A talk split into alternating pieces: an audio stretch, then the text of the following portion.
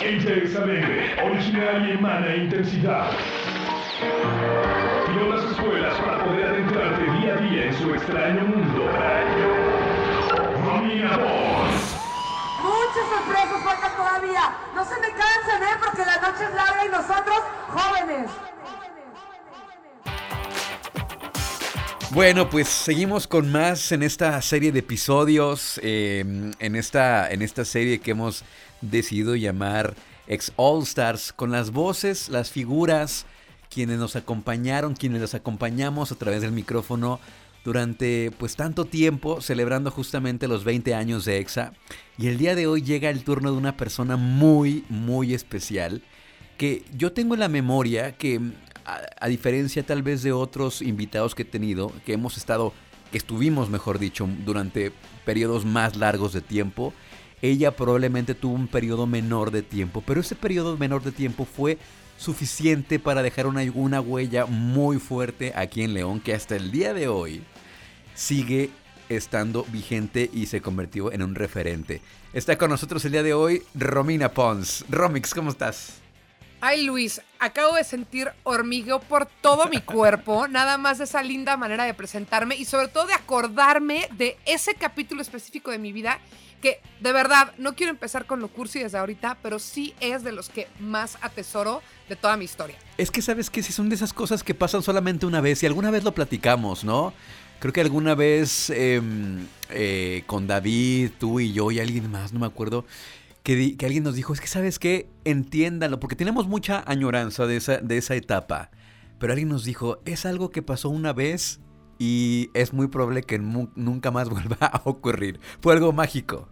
Completamente de acuerdo, Luis. Y me voy a ir a un tema totalmente distinto para regresar a esto, pero cuando me dieron la gerencia de reactor, que no quiero que sea para nada el tema, pero aquí en la Ciudad de México, ya no, empiezo los primeros meses, o tal vez fue el primer año, y y me acuerdo que yo sentí esta frustración porque quería este grupo de personas hiperunidas que salen juntos todo el tiempo, que se sienten parte de un todo, como lo que teníamos en Exa, en León, ¿no? Ajá. es justo lo que dices. Y, y, mi esposo me dijo, es que estás intentando replicar algo que es irreplicable. El día que sueltes y que entiendas que ese momento especial que viviste en León es único y como acá decir tú, no replicable, te vas a hacer la vida más fácil. Y es completamente cierto. Y no quiero hablar, o sea, no, es el tema reactor y si me la pasé bien o mal, fue increíble. Pero sí creo que esa chispa, como ese, ese lapso de unos tres años, creo que fue, estábamos las personas correctas en el lugar correcto y no solamente éramos nosotros. No puedo hablar nada más de la arrogancia de nosotros, el, el super team, aunque un poquito sí. También creo que la ciudad estaba en un momento muy peculiar que permitió que sucedieran cosas enormes a través de la radio. Se va a escuchar como cliché, pero se alinearon los astros para que todo ocurriera. Completamente, completamente, Luis. No podría estar más de acuerdo. Oye, ¿cómo es que llegas a EXA? ¿Te acuerdas? Pero perfecto, me acuerdo perfecto. Ya lo he contado tantas veces que no me quiero detener en eso, pero yo estaba haciendo una estación de radio en la universidad en la que estaba, que era la Ibero León, Ajá. y queríamos hacer un concurso para que más gente supiera que existíamos. Y pues nada tontos, dijimos, hay que hacer un concurso, meter a cuatro locutores en una cabina de radio 48 horas. Pero el nada tontos es porque dijimos, pues no puros de Ibero León, hay que traer a alguien de estaciones grandes, pues para que se dé a conocer nuestro proyecto. Y alguien, no fui yo, hizo enlace con EXA y fue Daniel Aguilar, el que vivió las 48 horas en esa cabina. Ah, sí, ahí fue cuando conocí a, a Daniel. Yo era productora ese día del evento, ¿no? Y entonces conozco a David y me acuerdo perfecta, David era el director y le digo así como, oye, pues quisiera platicar contigo y no sé qué, no sé qué tanto. Me citó en su oficina y lo primero que me dijo es, le dije, es que no hay espacios para la, para la gente en la radio, el típico discurso. Y me dijo, es que qué puerta has tocado. Y yo, ah, pues esta es la primera. Ahí está la clave. pues ahí está. Y mi primer programa fue, porque David tenía Alternexa, que luego también fue nuestro programa. Sí. Y, ay, se me ha caído el nombre que me cae increíble, el, hermano de Patty, el que estaba en... Dexter. Dexter, exactamente. Dexter se fue y quedaba ese espacio. Y me dijo David, pues vente a ver si, si jalas. Oye, lo hice tan mal. Musicalmente iba muy preparada porque yo hago muy bien la tarea, pero me trabé, me puse súper nerviosa, pensé que David no me iba a volver a invitar. Y por supuesto que me siguió invitando. Y me acuerdo otro momento cliché, este es como mío. Ese día, el programa era en la noche, como a las 9 de la noche acabamos o a las 10. Llegar a mi casa y quererme salir de mi casa. Yo vivía pues, en el cerro, como por donde está el campestre. Ajá. Pero en ese entonces, porque ahorita la ciudad ya está muy construida, no estaba, creo que hay, ahorita hay un Costco, un Sam's, hay Ya cosas hay allá arriba. toda una sí, una- otra ciudad allá arriba. Todo eso era baldío. Y me acuerdo este cliché de salir a caminar a los baldíos, a ver el cielo, a ver una luna hermosa y decirle gracias, porque el sueño que he tenido desde que tenía ocho años se me acaba de cumplir, ¿no? Tener un programa de radio. Y me acuerdo perfecto, por cursi que suene, como decirle al cielo, no te voy a fallar. O sea, me diste esta oportunidad, le voy a echar todas las ganas del mundo. Y pues muchos años después, la mitad de, de mis deudas o de, o de las cosas que he comprado son a través de la radio, ¿no? Entonces, qué gusto me da. Es que es, es lo que te iba a comentar. Después de ahí se vino como una bola de nieve, un montón de cosas y ya todo, eh, pues ahí comenzó una carrera que hasta el día de hoy yo la veo muy exitosa. Haces muchas cosas, todo a través de la voz, has escrito también, pero ahorita llegamos a ese punto. Llegaste a EXA y te encontraste con este equipo que del cual también me tocó ser parte y también coincido, fue algo pues maravilloso, algo algo único, algo irrepetible, pero había algo, traías una dosis de chispa que probablemente muchas estaciones de radio habían buscado y no habían encontrado, que era esa, esa locutora o locutor que trajera esta esencia chilanga, pero que lo hiciera bien, porque ya había, había habido algunos intentos de, de encontrar esta, esta figura.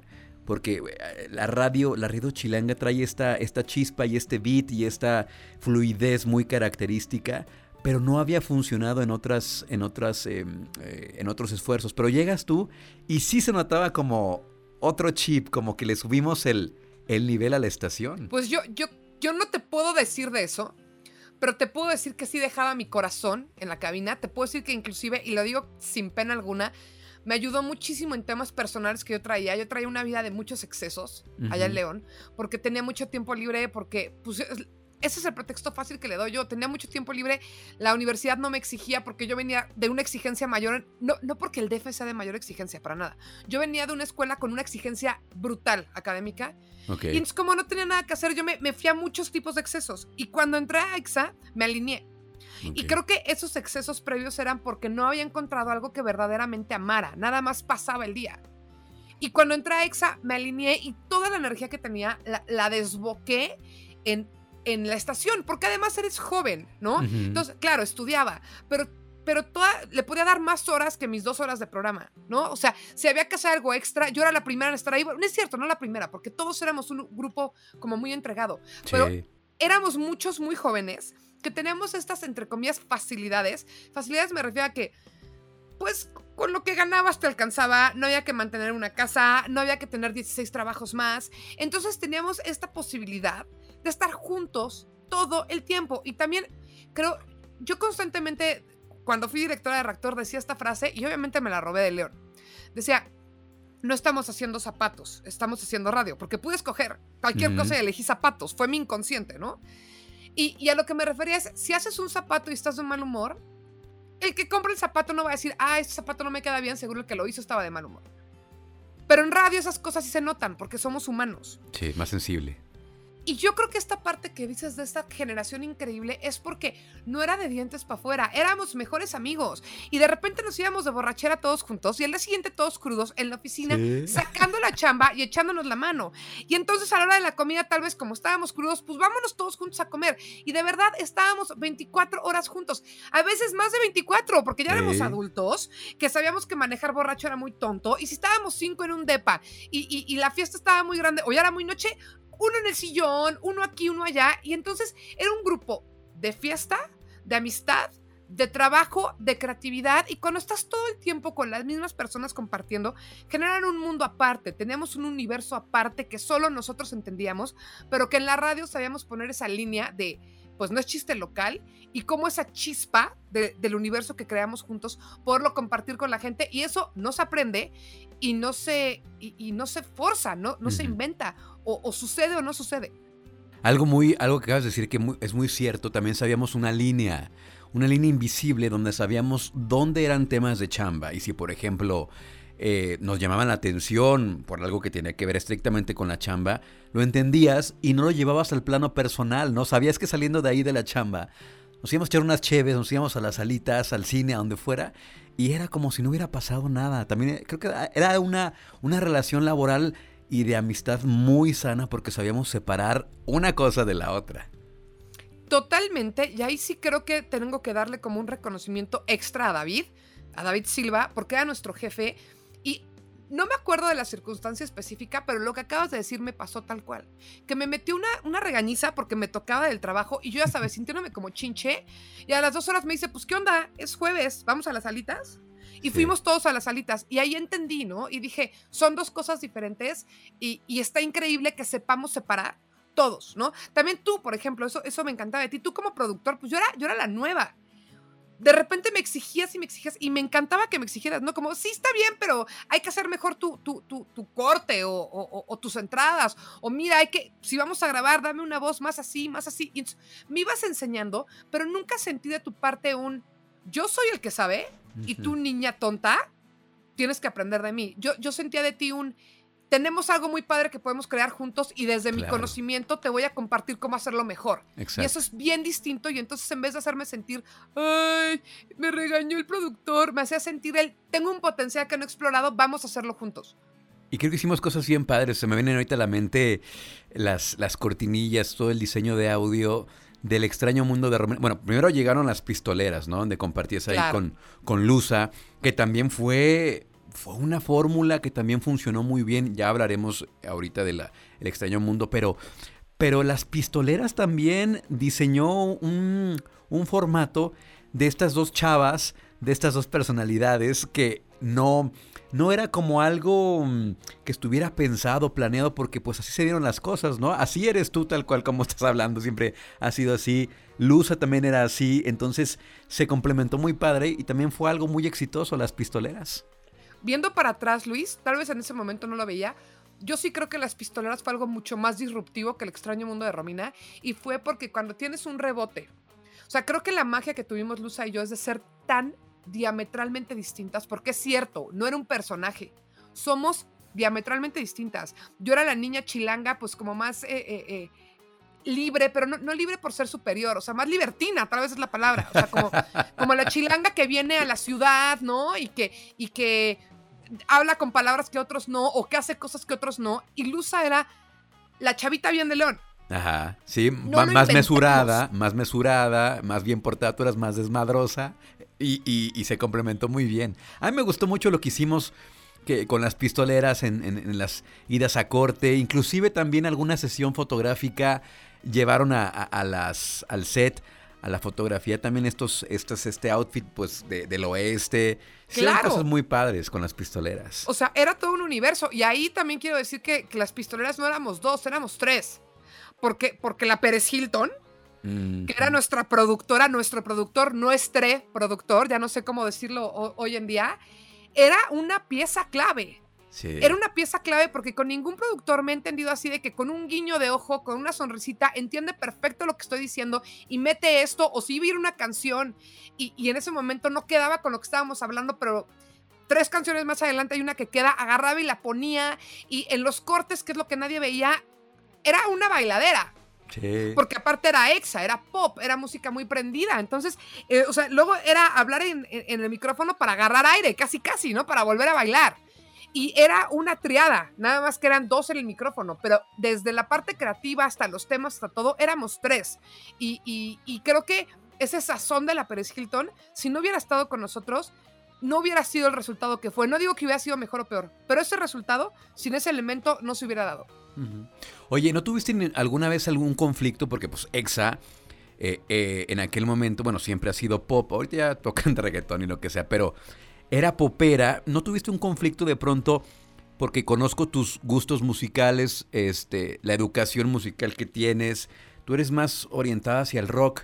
Y no, no dijiste como que, ay, pues voy a, voy a presentar a Belinda y a Camila. ¿No te hizo conflicto en algún momento?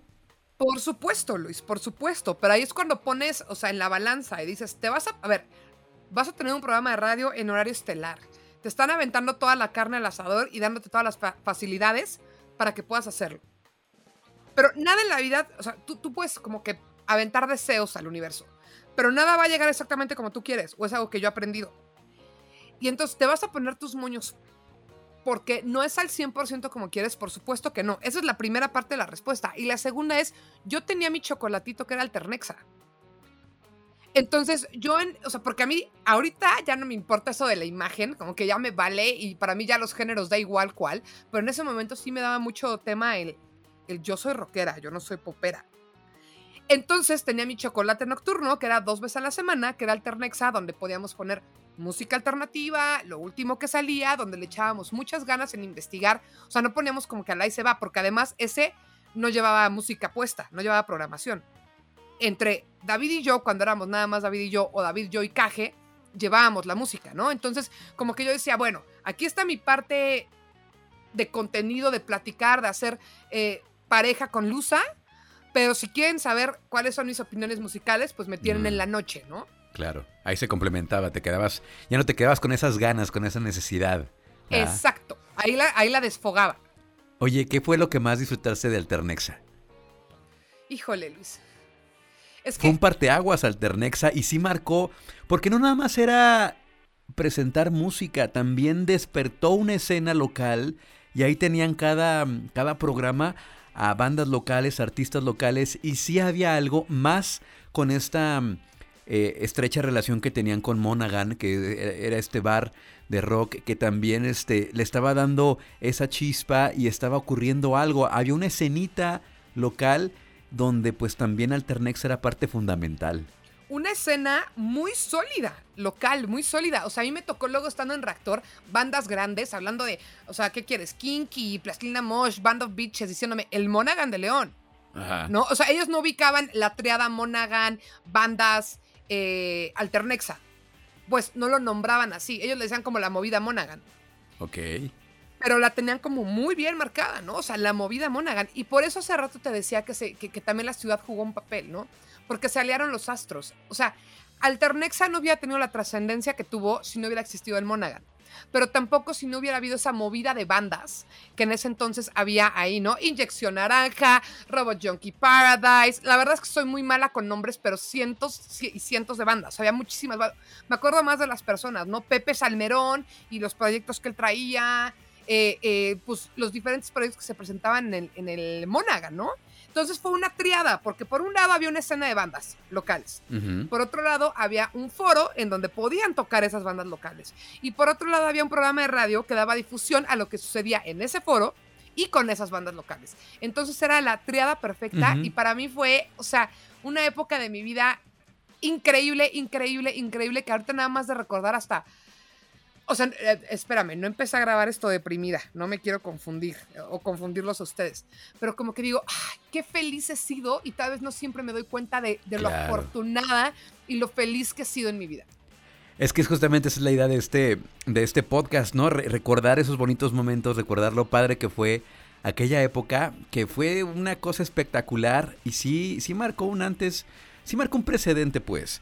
Porque después de esto, de esta situación de que ya em, tú te vas para Ciudad de México, David se va para Hermosillo, eh, Monaghan Sierra, sí se apagó porque creo que desde ese momento ya no se ha visto algo así. Ya no se ha visto una escena mm, tan viva como en aquel momento. Espero que en algún momento se vuelva a reavivar la escena porque sí está muy... Ahorita está apagadona, pero sí, como dice, se juntaron los elementos perfectos para que todo esto sucediera. Y es algo que cada ciudad tiene que tener em, esa magia y tiene que tener esos foros porque hay muchísimo talento. Eh, el talento eso sí no ha, no, ha, no ha parado, pero sí faltan como estos foros para poder tocar, para poder presentar su música. Y creo que nos estamos perdiendo de muchas cosas. Pero bueno, esa es una, eso fue algo que ocurrió ya hace unos años. Estamos en otro momento. Estamos. La, la industria de la música ahora se mueve de manera distinta. También, y también el rock creo que cada vez pierde más lugar y no está mal. ¿no? Pero sí pierde y León, se los digo con todo el amor del mundo, pero de las últimas veces que he ido, se agipsteró y no está mal. Pero antes el, el, eh, o sea, el epicentro de, de lo que sucedía en la ciudad estaba más hacia el campestre y esa zona, que es una zona más de coche, más de que si vas a un bar te quedas en ese bar, porque si te cambias, sí te puedes cambiar, pero subirte un coche y moverte a otra, zona. Y en cambio ahora con esto de, del centro, que, que, que, es más como bar hopping, ¿no? Entonces vas, tomas unos tragos en uno, tal vez te puedes ir después al otro. Creo que eso también ha hecho que, no digo que ni para bien ni para mal, solamente cambió, porque estos, estas idas al Monaghan, éramos, la gente que llegaba a las 9 de la noche era la que seguía hasta las 3 de la mañana. Mañana. Sí, sí, era gente de batalla. Eran muy, eran épicas estas fiestas en el Monaghan. El otro día me tocó platicar, me tocó platicar con Gil Cerezo, hizo un DJ set en alguna ocasión en el Monaghan. Este, creo que también andabas tú en la operación del evento y fue una cosa espectacular. Bueno, hasta el día de hoy se recuerda como una fiesta épica, inclusive el after, ahí, sí aplicó después del after, o sea, fue una cosa Épica, espectacular. en casa del chango. Ajá, sí, sí, sí. Pero estábamos todo el Monaghan en un departamento de 3x3. Sí, sí. o sea, sí. imagínate eso en época COVID, impensable. Por eso, hay, y son ciertas, son esas cosas que luego de, de pronto uno, uno da por hecho y ahora con la pandemia dices, wow, o sea, eh, hay que valorar esos momentos tan especiales que luego los damos como por sentados de que, de que tenemos la salud, de que todo está ahí. Y pues no, y, y en aquellos días, pues aquello era pues una fiesta tremenda, el Monaghan, fiesta tras fiesta y pues la convivencia también que teníamos eh, después de las fiestas en la cruda. Me acuerdo que una vez una, una ocasión teníamos un, un intercambio con, con, un, con un, este, un gimnasio, teníamos que ir a entrenar porque venía un maratón, una cosa así. Ay, no, qué cosa tan horrible, Luis. Platícanos, platícanos para que... No me acordaba, yo solo me acuerdo que por supuesto que llegué tarde, porque mi coco y hasta hoy en día es despertarme temprano. O sea, y eso que soy mamá, ¿eh? Para mí lo que más me cuesta en el planeta Ajá. es levantarme temprano. Cada quien tiene sus batallas. Sí. Llegué tarde, destruida. Obviamente David me echó una jetota de... O sea, todos estábamos en la fiesta y todos estábamos puntuales. Me tuve que subir una caminadora. Yo que no hago ejercicio ni en defensa propia. Pero pues dije, a ver, también la responsabilidad, porque ese es un tema que, que al rato podemos tomar. Eh, Sí, muy fiesta, muy todo, pero éramos hiper apasionados de nuestro trabajo e hiper responsables. Sí. Entonces, pues órale, a, a sudarla, ¿no? A sudarla y tenemos que estar, pero no, e- ¿era caminadora o teníamos que hacer una corrida como de medio maratón? Ya no, no, no medio maratón nunca, como de 5 kilómetros, ¿no? Una cosa así. Sí, era una, pues sí, una carrera atlética. Sí, no era maratón, eran 5 kilómetros, pero había que entrenar porque parte de la, digamos, del, del deal con el, gimnasio claro, era probar sí, las instalaciones, era con Sport City, había que estar ahí, pues probando las instalaciones para que luego en el programa en vivo, pues comentáramos qué tal había sido entrenar en el, en el gimnasio. Pero recuerdo que llegaste tarde y llegaste así pidiendo perdón, te veías muy mal. Pero mal, mal, mal, Luis. Y ahora trágatelo y corre, cuando lo único que quieres es tu cama. O sea, yo Sí. dije, me voy a desmayar, me voy a desmayar. Pero pues también esa es la parte de, de cualquier trabajo, de cualquier cosa que, pues, o sea, si, si le entras, le entras al 100, ¿no? Y no puedes nada más entrar a lo, que te, a lo que te gusta. Y no que no me haya gustado ir a hacer ejercicio, sino que el día previo me había mega desvelado y pues órale, sé profesional, párate y haz las cosas. Oye, tú decías que querías estar en tu cama, pero primero tenías que ser la parada obligada, la parada obligada a mm, comer en panchos. ¿Te acuerdas de los mariscos? Que tenías que ir allá a desayunar o a, o a almorzar, no sé. O sea, es mi lugar favorito. O sea, les juro que yo todavía estoy ahorita babeando, ve. Se escucha por panchos. Imagínate mi amor por panchos. Esto es cierto, Luis. Tengo un amigo aquí en, en- en el DF que de hecho es productor de podcast y de radio, Ajá. Toño Sempere, y tenía una novia de León el año pasado, en la pandemia. Y le conté tanto de panchos que un día me marca un domingo y me dice, oye, ¿qué onda? ¿Qué te, qué te llevo? Voy ahorita en el coche de regreso. Y yo, no, como que si me dice, traigo una hielera. Y yo, no, sí, por favor, tráeme esto, esto, esto. Fui a su casa a las 9 de la noche a recoger mi panchos, me vine a mi casa y le dije a, mi familia, no me toquen, es mío, es mío. y me comí un panchos en la Ciudad de México y no sabes qué, inmensamente feliz fui. Sí, era como parte del ritual, ¿no? De la cruda era la parada obligada en panchos. Yo me acuerdo que ahí nos íbamos a comer algunas ocasiones. Tú sí no le fallabas, este, pero yo en alguna ocasión sí te acompañé a curártela ahí en panchos y era espectacular. Pues recordarlo del día anterior, porque pues ya es que también te encuentras allá mucha de la gente que andaba de fiesta la noche anterior también. Y es que Este, estaba muy cerca de la estación. Ajá. O sea, o sea, Panchos estaba como a 6, 7 minutos en, en coche. súper cerca. Entonces, era muy práctico para el horario de comida salir y comer ahí. Sí, sí, sí, era muy divertido. Oye, hablando de las fiestas, eh, ¿cuál fue así como la fiesta más épica que hayas recordado? Bueno, ya dijimos la de la de la tocada de Gil Cerezo, el DJ set que hizo, pero yo recuerdo que, pues mínimo una vez a la semana había fiesta y había aquí y allá y para todas partes. Luego también, pues nos invitaban, nos invitaban a, no faltaban las invitaciones para los, para los festejos, los eventos, las conducciones, un montón de cosas, pero así algo que digas, wow, qué bien me la pasé, este, algún recuerdo así que, que tengas. Fíjate, tengo dos y no es tanto de una mega borrachera o de una amanecida o algo. Ahorita me llegan dos. El primero es de una eh, exaparty de Halloween en el que los hombres decidieron todos vestirse de mujer. Sí. Pero aparte era en casa del ganador. Entonces el ganador así de que "Ve, vayan todos disfrazados. Yo creo que pensó que íbamos a ir, pues no sé, de monstruo, de eh, momia, lo que se te ocurra. Y llegan todos los hombres vestidos de mujeres con mis vestidos y los de Lusa. Sí. Claramente, hasta un vestido de cebra que creo que, que se puso David. que Yo, yo creo que nunca más me lo pude volver a poner. Ya no entraba yo. Ya era una bata. Ajá. Y entonces, todos los hombres vestidos de mujer, nosotros tam- también de mujer, como, o sea, ahora sí que había puras mujeres. Tú ibas de y Alicia. Y yo iba de Alicia, exactamente, de Alicia en el País de las Maravillas. Y me encantó porque, pues, la creatividad, desde arreglarnos antes en el departamento en el que entonces tú vivías con David, maquillarlos todo, llegar a la fiesta y aparte sacar la fiesta.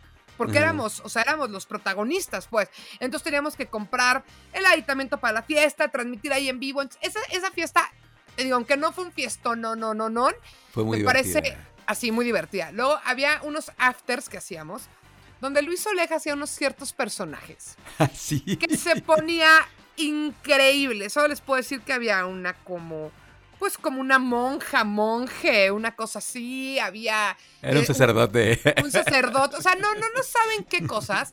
Eso me encanta. Y otra que te digo, no es, no es como fiesta ni nada, pero que se me hizo como impactante que pueda yo haber llegado a ver algo así a través de mi trabajo, fue cuando me tocó ver a Elton John Ah, claro. en el Centro Fox. En el Centro Fox, sí, claro. Sí, O sea, sí, porque sí. es Sir Elton John, ¿no? Entonces fue una experiencia increíble y por ser de trabajo no teníamos sillas, pero al final, pues al revés, estábamos en primera fila porque no había silla. Claro. Entonces, para mí eso fue una cosa que dije, wow, vi a Elton John y aparte lo vi en el Centro Fox, no tengo nada en contra de un estadio, pero qué lugar tan más bonito para ver un evento así. Sí, fue una, fue toda una experiencia y aparte, o sea, como que no era, pues mucha gente lo dudaba, pensaban que era una fake news o no sé. Ajá. Elton John en el Centro Fox se escuchaba como muy bizarro, ¿no? Entonces, Y no Pues sí. éramos tantos, seguro por eso que dices, porque sí, sí terminó siendo íntimo. Yo creo que éramos, pues, menos de mil. wow, wow, bien poquita gente. ¿no? Sí. Ah, y entonces tú me preguntaste de fiesta, pero me voy a ir a conciertos. Este ha sido, es de mis top 5 conciertos de la vida. Arcade Fire en el Cervantino, Sí, en, el, en el estadio de béisbol de Guanajuato. sí, sí, Que sí. yo ya conocía un poco Arcade Fire, pero no era lo que es ahora. Y igual se corrió poco la voz, o, o yo no sé qué. Nosotros echamos muchísima promoción en Exa. La cosa es que éramos como 500, 600, 600 personas en este estadio que tiene una vista a Guanajuato increíble, con Arcade Fire, y pues terminó siendo una comuna hippie. O sea, porque éramos 600 personas con estos tipos en el escenario que son otros como 15, que se volvieron locos por lo mismo de la intimidad. Ese ha sido de los mejores momentos de mi existencia y lo tuve a través de Exa.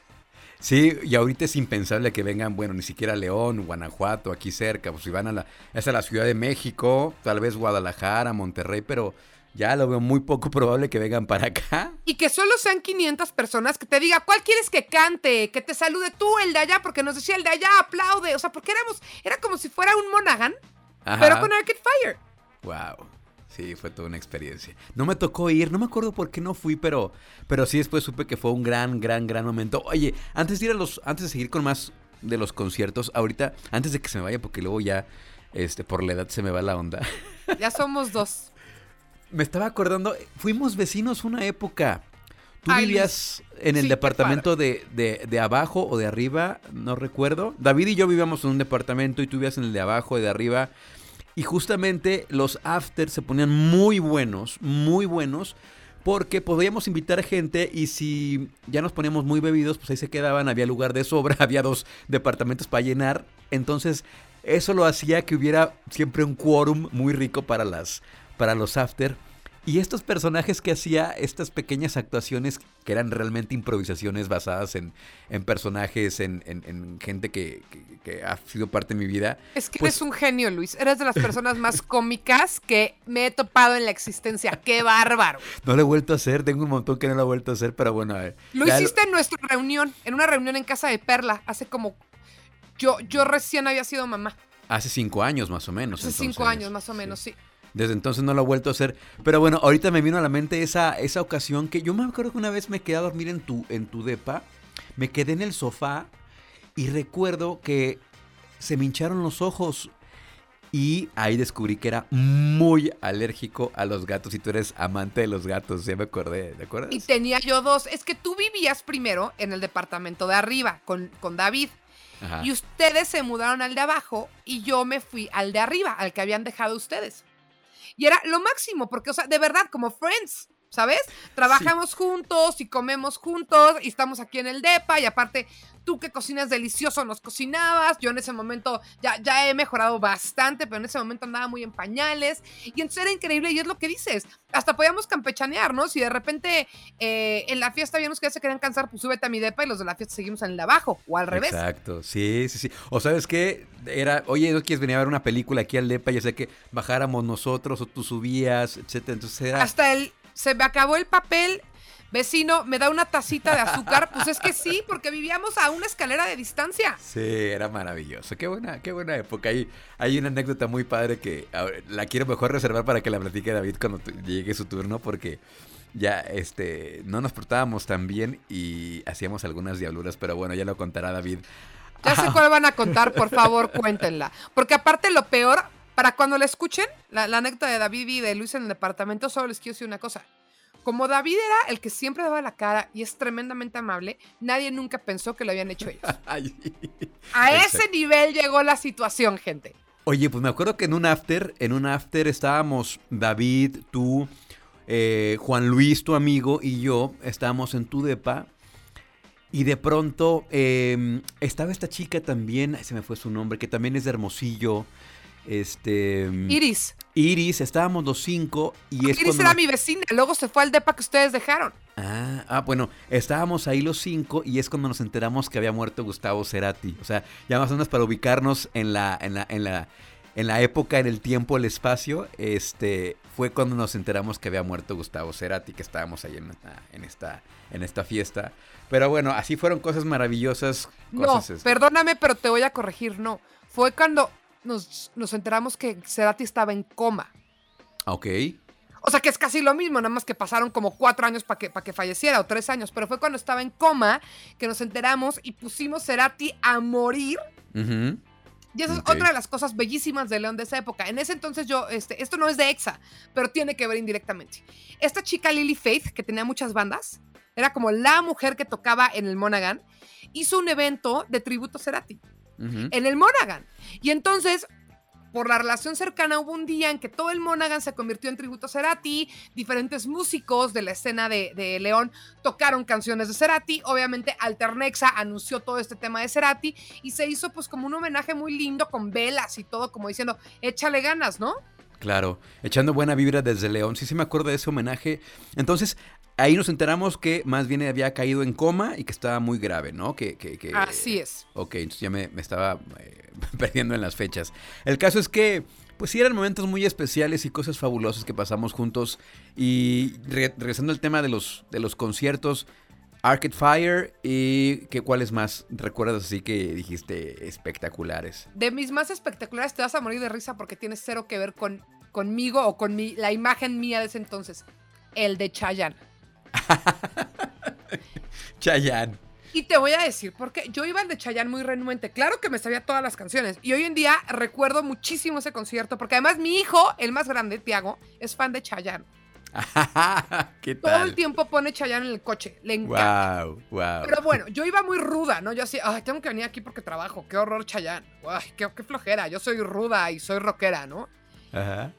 Tercera canción, ves a ese hombre tan guapísimo, tan perfecto. Por supuesto que estaba con la Paris Hilton. O sea, saqué la, la fresa que llevo dentro, la popera que llevo dentro, y me deschongué en ese concierto y lo disfruté tanto. Tanto, tanto, tanto lo disfruté, que es una cosa que recuerdo mucho porque yo entré con la idea de que qué horror estar aquí, ¿no? Claro. Y me digo, qué padre que pude ver a Chayanne porque no creo que lo vaya a volver a ver. Entonces, o sea, qué bueno. Y pues de conciertos, ya dije varios importantes. El de Shakira fue espectacular. Claro. Espectacular. O sea, fue increíble ver a Shakira ahí. ¿A ti, Y- tocó, a, a ti tocó organizar todo el tema porque había una promoción con Coca que iban a subir a- a- al escenario a varias personas a bailar con Shakira el tema de Waka Waka, que era el tema del mundial. Este, a ti tocó coordinar todo eso, ¿no? Recuerdo. Todo eso porque David no estaba. David se fue, David se fue de luna de miel y estaba varado en Europa. Es que qué risa nuestras historias. David estaba varado, es que se los cuente él mejor. Pero porque compró unos boletos de Europa de estos abiertos Ajá. y dijo, de seguro regreso. Y no regresaba, y no Sí.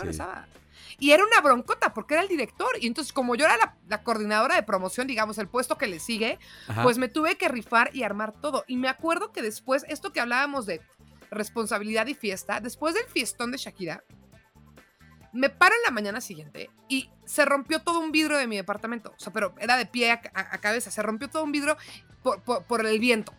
Pero se rompió, o sea, completo el vidrio. Y yo era la encargada de la estación. Entonces le marqué a Caje y le dije, oye, Caje, por favor, ven a mi departamento y quédate aquí, porque yo vivía sola, sola, sola y ya no vivía donde vivían ustedes. O sea, yo, yo ya estaba aparte, en otro lugar. Ajá. Ven y quédate hasta que llegue el que va a arreglar la puerta porque no puedo dejar mi departamento abierto y tengo que ir a trabajar. Y hablo de esa camaradería y, y- y amistad, porque había una junta muy importante con Germán, que entonces era el director de, de- de todo MBS. Y si yo no iba, iban a doble, re- doble regañar a, a David, porque tenía que estar David y yo iba en su representación. Claro. Y pues órale, caje. Ahora sí que un- una por el equipo. Quédate en mi casa hasta que lleguen a arreglar el mendigo vidrio, ¿no? Se rifó. Y vámonos. Pero los conciertos que tal vez recuerdo con más cariño, por obvias razones, son los exaconciertos. Los conciertos de Exa. Eran épicos, ¿verdad? También era muy divertido. Hay, hay, una, hay un ritual que hacíamos. Es que ya hay muchas cosas que le tocaría a David contar, pero bueno, mejor se lo dejamos a él lo del ritual que hacíamos Sí, antes de subir, era al, suyo. a- de subir al escenario, pero cosas muy especiales, muy únicas, que a lo mejor la gente no sabía que ocurría antes de que comenzara todo el show. Pero yo te puedo contar una cosa de las mujeres de Exa. Y con mujeres me refiero, o sea, eh, Mariana, Luza, Perla, todas las mujeres que éramos parte del equipo. Cristian. Ese día, Cristian, que. que en Pues paz sí. descanse. Sí. Y este. Era un día de. O sea, como de. Como las actrices en el Oscar. O sea, era de en la mañana, eh, spa. No digo que íbamos a un spa, pero o sea, exfoliación de cara, ir a un lugar profesional a que nos maquillaran, a que nos peinaran. Ya en, en los últimos años que estuve, pues ya éramos más vivas y conseguíamos intercambios. Pero al Sí. principio era sin intercambio, ya era todo un ritual de belleza porque es el día al que te vas a subir al escenario. Hola, soy Romina Pons, estoy aquí, como pueden ver, me están arreglando bastante porque hoy es el concierto EXA 2010. Y bueno, soy parte de EXA, así como otras amigas mías que vinieron a arreglarse aquí hoy a Top Care. ¿Por qué escogimos Top Care? De hecho, fui yo la que dije, vamos para acá a arreglarnos. Y yo los outfits los planeaba con semanas o meses de anticipo. Yo, pues como mis papás vivían en México, era de, tengo que ir a ver a mis papás pronto, pero para irme de shopping para mi vestido del concierto EXA, ¿sabes? Y todavía hay uno de ellos que, que ya, a ver si en el link del podcast les pongo el link a la foto. Que, que todavía lo tengo colgado y estaba haciendo limpieza típico de pandemia y lo iba a sacar y dije, es que no me lo voy a volver a poner, ya no entro, pero no lo puedo tirar. Porque este vestido representa demasiadas cosas importantes.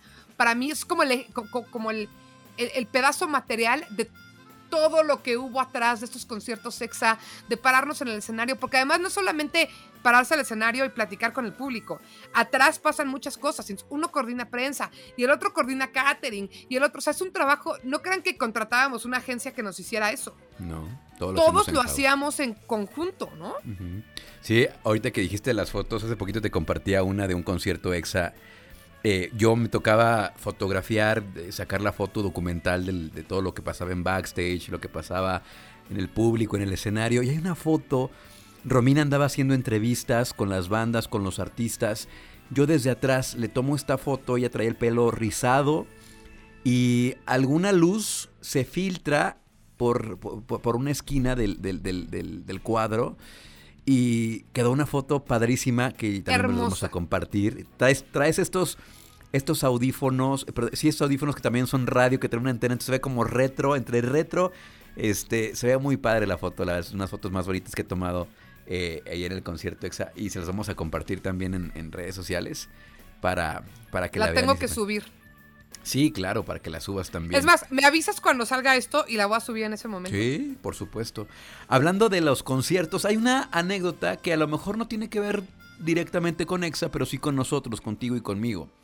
yo en 2009, 2010 salgo de EXA para probar suerte en Ciudad de México. Mientras esto ocurría, pues Romina estaba en León. Eh, Ro- Romina, pues como ya lo escucharon, es de Ciudad de México.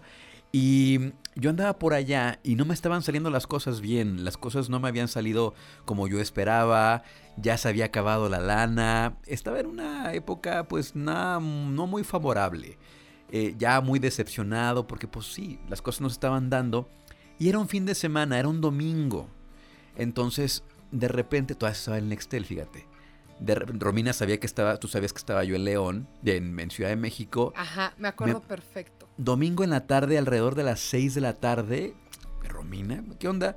No, pasando acá en Ciudad de México. Oye, ¿qué crees que eh, uno de mis amigos eh, está en Monterrey, es- no va a poder venir y tengo que usar su boleto para ir al concierto de Coldplay? ¿Quieres, jalas o te pandeas? Y claro que fui, me acuerdo que tomé la ruta naranja del metro para llevarme a Polanco y ahí nos vimos en casa de tus papás. Este, tu mamá también fue al concierto. Hasta mi mamá fue, es lo que te iba a decir. Sí, fue una cosa espectacular. Sí habían varios de León que venían amigos tuyos, pero aquel, aquel este, amigo que no llegó, que gracias a él pude ir, este, pues no, no la libró. Y fue así como, como nos lanzamos a este concierto al, de Coldplay, que era la, la gira de Viva la Vida Que 2000. aparte estuvo hermoso, Luis. Sí, sí, sí, fue todo un concierto, todo un suceso muy padre. Eh, la pasamos increíble en el Foro Sol. Todavía hicimos after ahí en, en- tu casa, casa de tus papás. Fue algo maravilloso también. Es un concierto Increíble. muy padre. Y es que eso, Luis, o sea, la, la profunda amistad que había. Ahorita cada quien ha tomado su rumbo y no está bien ni mal, o sea, más bien está bien, ¿no? Tampoco te puedes quedar en una etapa toda la vida. Uno, yo vivo en la Ciudad de México, eh, David vive en Querétaro, tú estás en León, Caja está en León, o sea, Perla vive como que en Los Ángeles, de repente en León, o sea, como que todos por, por, por varios lados, algunos de León que siguen ahí ya no se juntan, pero ese grupito específico seguimos siendo súper cercanos. Tenemos Sí. o sea, suena muy teto, pero no, tenemos un chat de WhatsApp y aunque no estamos ahí todo el día, basta que uno aviente un meme, basta uno que de repente, aunque haya semanas enteras sin, sin plática, o que alguien ponga una duda honesta, oigan, ¿qué opinan? Quiero hacer esto, les late, para que todos entremos al quite y estemos como los amigos cercanos que somos, que yo he tenido amigos después de ustedes, grupos de amigos, con los que ya no tengo esa cercanía de, de que han pasado años, pero sé que están ahí a un clic. Sí.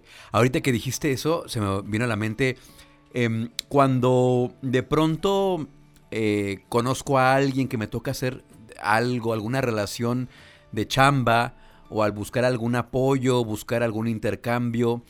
A veces a lo mejor a mí no me ubican de pronto, pero sí te ubican mucho a ti. Mucha gente, mucha gente, a pesar de que fueron tres años los que estuviste en EXA, mucha gente te ubica y mucha gente te ubica muy bien y creo que se quedó esa huella y a eso, a eso me refería cuando decía que marcaste un referente porque eh, ¿cuánto hace que saliste de EXA? ¿Que ya 10 años más o menos? Sí, más o menos. Y- Al menos. Sí, como 10, 10. Y te siguen recordando todavía por EXA y, y- y, este, y sigues vigente. Ay, qué, qué bonito lo que me dices, Luis. Me calienta el corazón. Y aquí en, aquí en el DF hay mucha gente que cree que soy leonesa.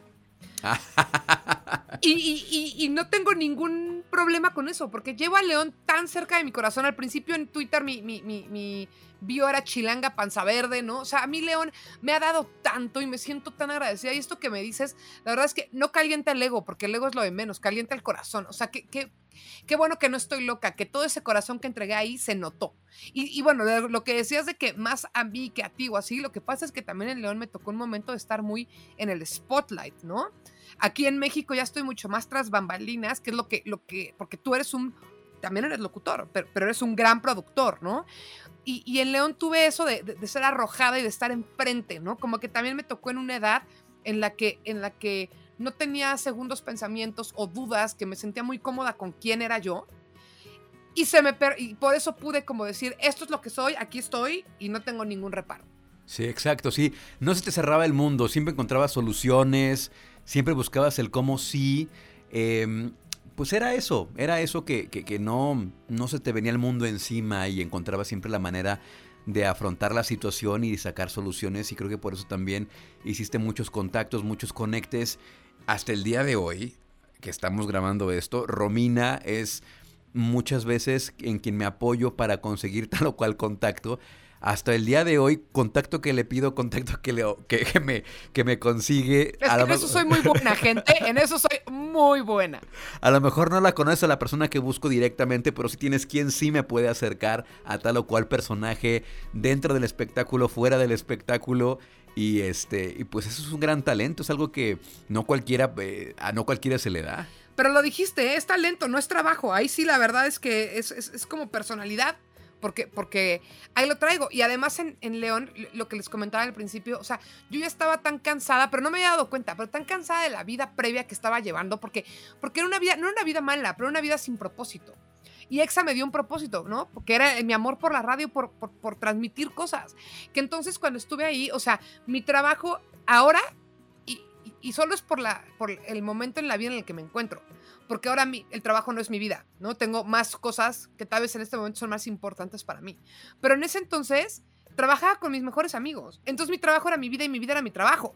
Y me despertaba pensando en mi trabajo y en mis amigos y me dormía estando junto con mi trabajo y con mis amigos. Entonces es, es increíble, también no tenía responsabilidades extras que me quitaran tiempo y entonces era increíble poder pues darle literal el 100 de tu vida a algo. Sí. Ahorita que estás hablando de, de quién eres ahora, pues ya, ya eres una mujer casada, ya tienes una familia, tienes dos niños hermosos. ¿Qué estás haciendo hoy a 20 años, bueno, a 10 años que saliste de EXA? ¿A qué te dedicas? Cuéntanos. Híjole, Luis, nada más me falta vender tacos de carnitas los fines de semana. Creo que tengo tres ejes muy Ajá. grandes. O sea, como más fácil. El eje editorial, donde dictamino libros y edito libros para editoriales. Ok. El, el eje podcastero, Sí, sí, sí. que, que es en el que, en el que tanto, bueno, tal vez son dos ejes, nada más. Es desde que tengo yo podcast, tengo, de repente tengo más, luego menos, pero por ejemplo, el último que hice grande fue el de Luis Miguel, la serie. Imagínense, Claro. yo hablando de la serie de Luis Miguel. Claro, O sea, claro. para que vean también lo que es quitarte esas etiquetas que tú solo te pones, ¿no? Y varios con HBO, tengo uno con Audible, que sale en Estados Unidos, que se llama Desde México con Amor, que me gusta mucho. Ese lo publicito poco porque es para el mercado latino en Estados Unidos, pero sale cada semana. Ese sí llevo tres temporadas ya y son noticias de México, pero con risa, o sea, como, como simpáticas para, para decir allá. Y bueno, mi otro eje que decía es, o sea, el de productora. O sea, trabajo con una, con Romina Sacre, que es, es que no quiero decir que es una influencer, porque ni a ella le gusta decirse influencer, ni a mí me gusta decirle influencer. No es nada en Una contra los comunicadora.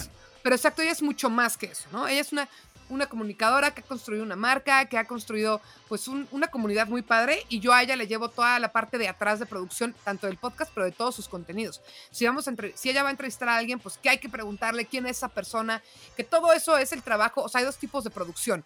Producción de audio, por ejemplo, eh, pienso en radio, ¿no? Pero Sí. también está la producción de armar el contenido de los espacios. Y esas son las cosas que me dedico ahorita principalmente. Y por supuesto que a intentar sostener esta casa, no digo de la lana, sino hacer que no se mueran mis niños, eh, que haya comida en la mesa eh, la mayoría de los días, ¿no? O sea, como que llevar, llevar un hogar, que no es lo mismo cuando vives solo y que si no hay comida vas por unos tacos, ah, híjole, no hay comida y no están mis niños, ¿no? O sea, termina siendo un trabajo de tiempo completo. ¿Cómo es la Romina mamá? híjole, yo creo, o sea, intento, intento ser como paciente, amorosa, pero yo creo que soy muy errática, pero errática no con ellos, o sea, de que esta mamá como la de, creo que es de, la serie de Modern Family, o sea, que siempre estoy despeinada, que el niño es el que va a llegar con las uñas mal cortadas o con un calcetín de un color y otro del otro. O sea, soy es- esa mamá desastre, pero que dentro de ese caos y desastre creo que hay una convivencia increíble. Mi casa está repleta de risas todo el tiempo, de, de- de chistes, de, de- de- de no tomarnos en serio, de pasarla bien. Y eso para mí es como mucho más importante que llevar una estructura, que también hay estructura, porque sin estructura todo muere, ¿no? Hay horarios, hay, hay este, límites, pero es una casa muy caótica y muy divertida. Dentro de ese caos hay una armonía muy bonita entonces. Exactamente. Sí. No, pues es que las, como decías, ya cada quien tomó su rumbo, ¿no? Cada quien ha- jalado para diferentes partes, pero hace poco, hace casi ya mm, un año, poco más, eh, le escribí a Romina y en el programa que tengo actualmente aquí en León, en Trión, le dije, oye, ¿quieres participar para hacer una sección donde hables de libros y ya, pero por supuesto luego luego me dijo que sí, le expliqué cómo estaba el asunto y este y, hemos tenido pues prácticamente comunicación cada semana más la que tenemos más la que tenemos dentro del, de este chat donde está David, el Caje, Perla, tú y yo, este y creo que eh, lo hemos, bueno, a mí me gusta lo que escucho, lo que escucho esa parte, la parte analítica, la parte editorial, creo que es muy interesante también que a lo mejor más chavitos andábamos en otras cosas, pero también creo que vas creciendo y le vas encontrando la esencia a la vida y te vas dando cuenta qué es lo que realmente importa, en lo que sí debes de fijarte.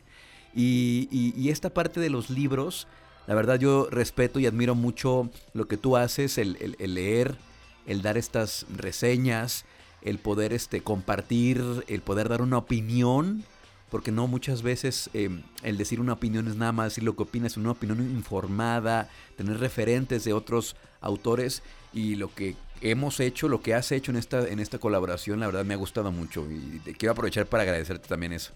Ay, gracias Luis. A mí me encanta, mira, a mí los libros me fascinan, a mí me encanta leer, a mí para mí leer es, ese espacio que estoy yo conmigo y como se puede notar nada más en la forma en la que hablo, como siempre estoy al 100 y soy una persona muy acelerada, a mí leer me hace meditar, ¿no? Me baja, me, me, relaja, me hace estar conmigo misma y a mí, en serio, en serio, la, la lectura me salvó la pandemia.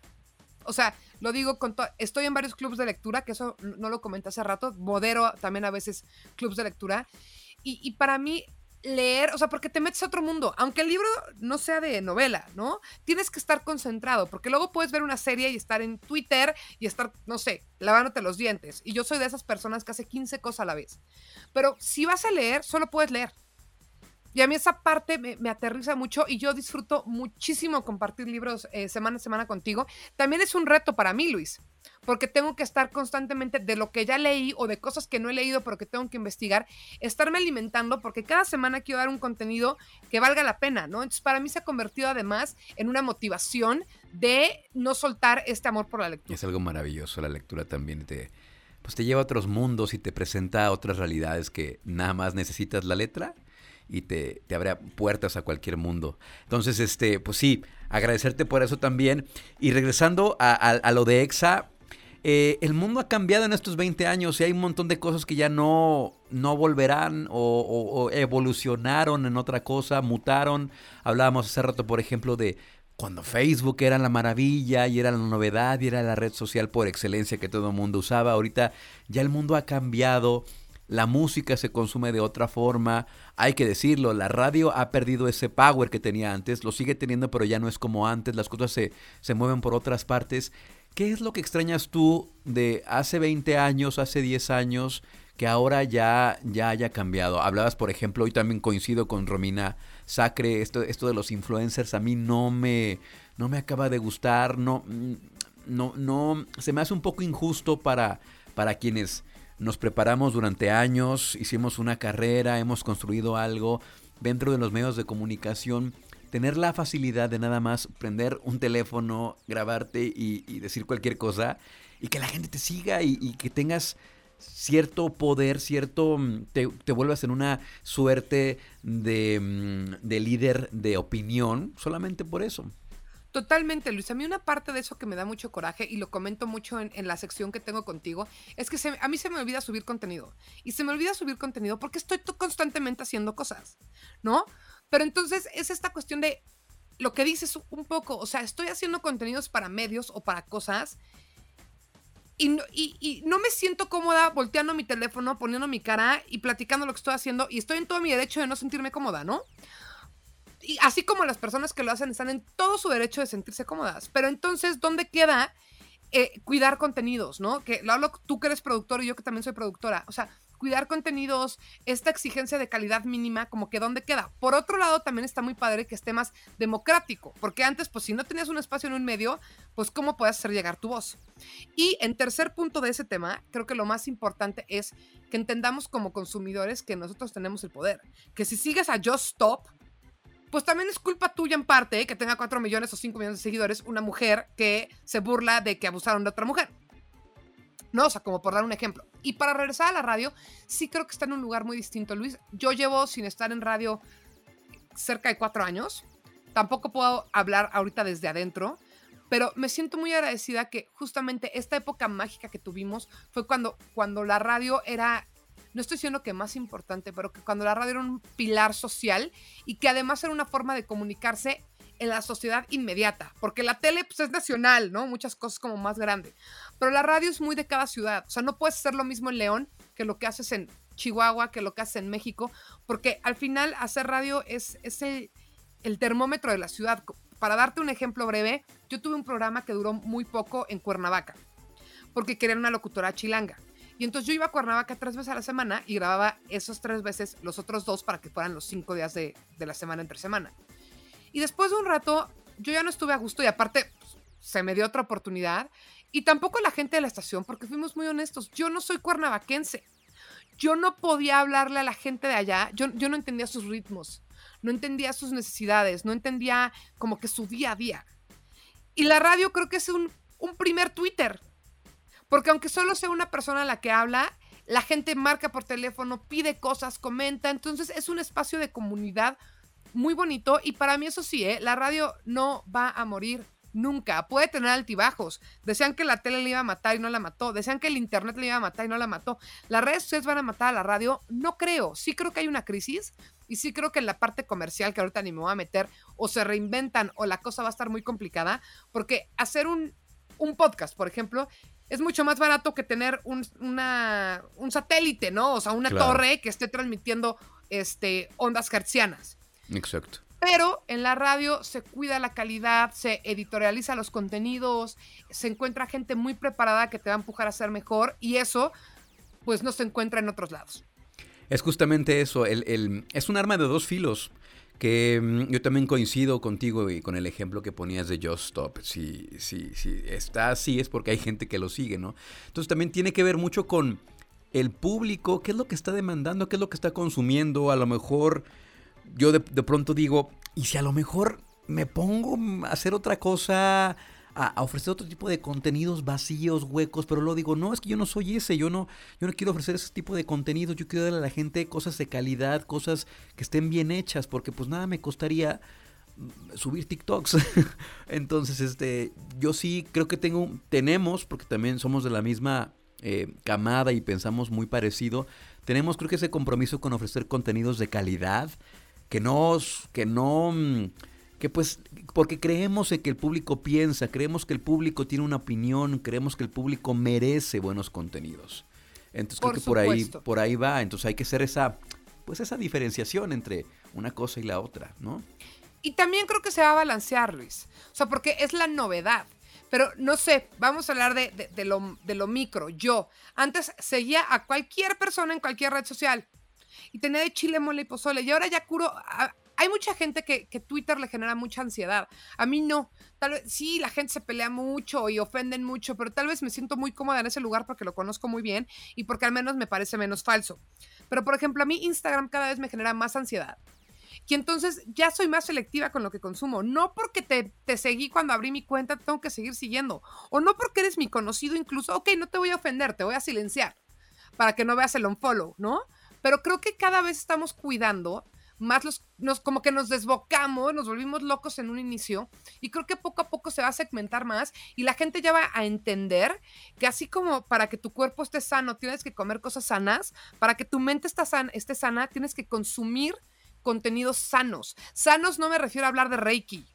Si a ti te encantan las motos, sigue a las motos. Si a ti te encanta el, eh, o sea, hasta chisme, está bien, pero no sigas cuentas que te hacen sentir menos, que te hacen sentir que eres menos importante, o que tú te despiertas en tu día a día normal y ves a gente que solo estaba viajando y digas, tengo una vida mediocre. Creo que Claro. vamos a empezar a cuidar mucho más ese tipo de contenidos para cuidar nuestra salud mental. Sí, estoy totalmente de acuerdo. Sí, ya, ya poco a poco cada quien irá haciendo esta, mm, esta limpieza de lo que te nutre emocionalmente o mentalmente y lo que no. Entonces ya cada quien se va a ir dando cuenta pues de eso, ¿no? De hacer esta limpia a profundidad y, y de lo que está ocurriendo.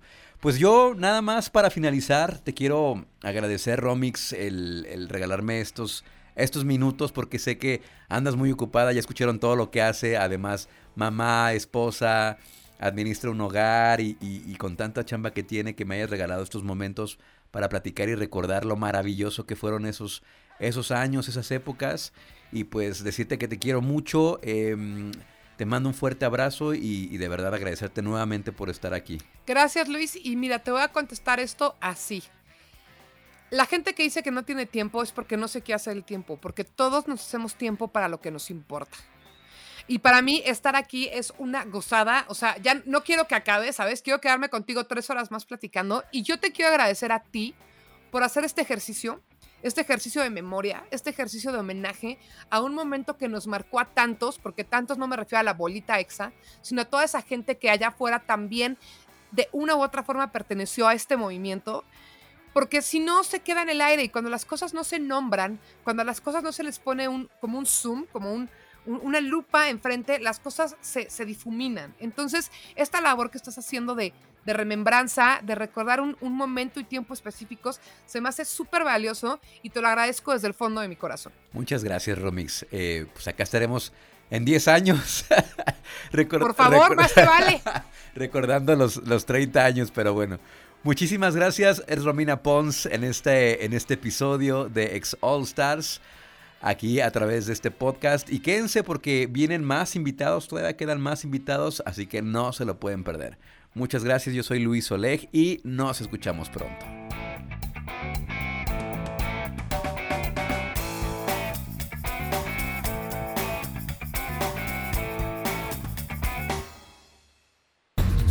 Q, producción de podcast.